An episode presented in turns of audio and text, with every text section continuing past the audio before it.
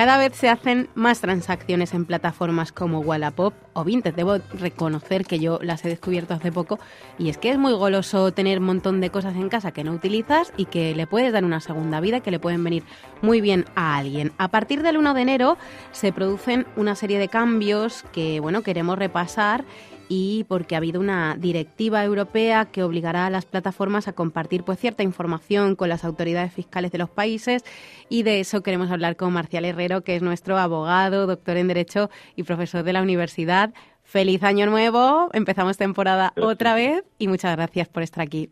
Pues nada, empezamos año y empezamos impuestos nuevos, ¿no? Bueno, nuevas formas de declarar determinadas ganancias, a ver cómo es. Eso, vamos a empezar relacionando esos dos términos, Hacienda y las ventas por plataforma. Exacto.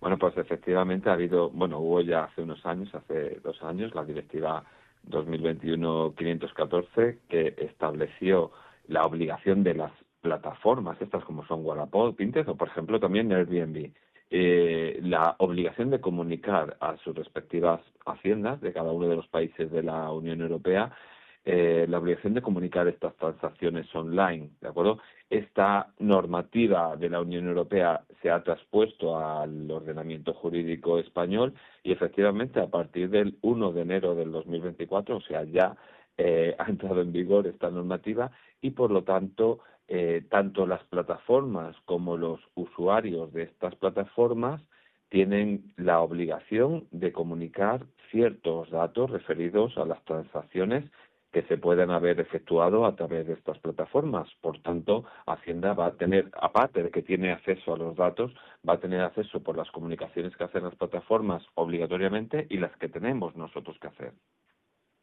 Y te iba a preguntar, porque cuáles son esos cambios legales y fiscales que, se han producido y a qué operaciones afecta. Eso, lo importante es a qué operaciones afecta. Ya te he dicho que es a través de cualquier eh, plataforma de compraventa o prestación de servicios online. Y en este caso, o sean o no residentes en la Unión Europea, las plataformas, si operan dentro de la Unión Europea, deben informar sobre todos los ingresos que han obtenido los vendedores que actúan o que venden sus productos a través de estas plataformas. Venden sus productos o realizan cualquiera de los que denominan en las directivas actividades pertinentes. ¿Y cuáles son estas actividades pertinentes? Por ejemplo, el arrendamiento de bienes inmuebles. Por eso te hablaba antes también que afecta también a Airbnb. eh, los servicios personales, la venta de bienes, que es donde estaríamos hablando de plataformas tan conocidas como Wallapop o Vinted, o el arrendamiento de cualquier medio de transporte. Perfecto. Y bueno, eso es en cuanto a las operaciones, pero mm, se me ocurre cuáles son esos datos que va a recopilar Hacienda y cómo lo va a hacer. No sé si somos nosotros los que tenemos que hacerlo mm, esa declaración o, o, eso se hace automáticamente de alguna manera o cómo funciona. Vale, pues los datos que, van a comunicar van a ser nuestro nombre, nuestra identificación de los vendedores, de los que ofrecemos estos servicios o productos o ventas, y se van a dar a Hacienda datos como nuestro NIF, los datos bancarios o el número de cuenta de tarjeta vinculada a tu cuenta, el total del dinero que se ha facturado, obtenido ese trimestre, número de ventas realizadas cada trimestre, tasas o impuestos retenidos o cobrados y en cuanto a quién tiene, tiene que hacerlo, pues en principio lo tiene que hacer la propia eh, plataforma, pero también lo vamos a tener que hacer nosotros. ¿Y cuándo? Bueno, pues tenemos que dar un respiro porque no todos, ¿vale? No todos lo tenemos que hacer. En primer lugar, eh, lo vamos a lo vamos a tener que hacer si somos residentes en la Unión Europea. Por lo tanto, la mayoría de los que pueden estar escuchando, la totalidad de los que pueden estar escuchando este programa. Y después, muy importante, si dentro de un año natural la contraprestación que hemos obtenido es igual o superior a 2.000 euros una vez que hemos descontado las tarifas o las comisiones o los impuestos, o bien si hemos realizado más de 30 operaciones. Por tanto, el límite sería a partir del cual tenemos que declarar cuando hemos obtenido netos 2.000 euros, o, o sea, 2.000 euros o más de 2.000 euros, o bien hemos realizado unas operaciones en número superior a 30.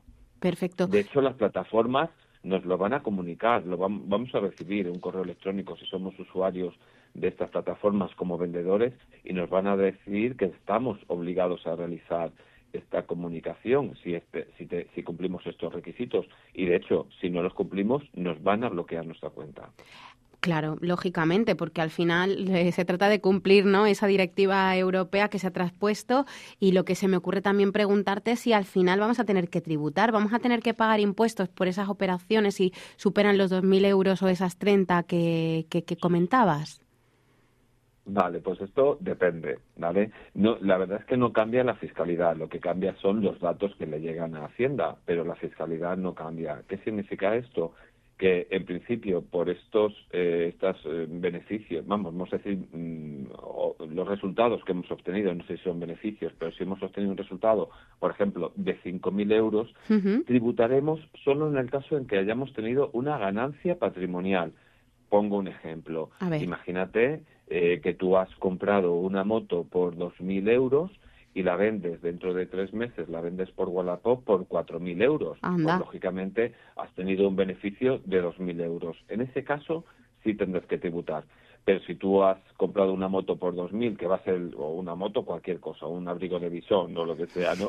Y lo vendes por la mitad del valor, o la vendes por la mitad del valor, no tendrás que tributar porque lo que has sufrido es una eh, pérdida, aunque esta pérdida tampoco te va a dar derecho a, reflejarlo como pérdida en tu declaración al IRPF. O sea, que solo vas a tributar si tienes una ganancia. Por eso va a ser muy importante siempre que tengamos a mano, que intentemos tener siempre a mano, siempre lo hemos dicho en muchos programas, las facturas, que no las tiremos, que las escaneemos, si queremos que las tenemos siempre en el ordenador, pero que las tengamos, porque así en el momento en que tengamos que declarar, por ejemplo, esta compraventa de la moto por 4.000, si yo justifico que lo compré por el mismo precio, por 4.000, no tendré que pagar nada.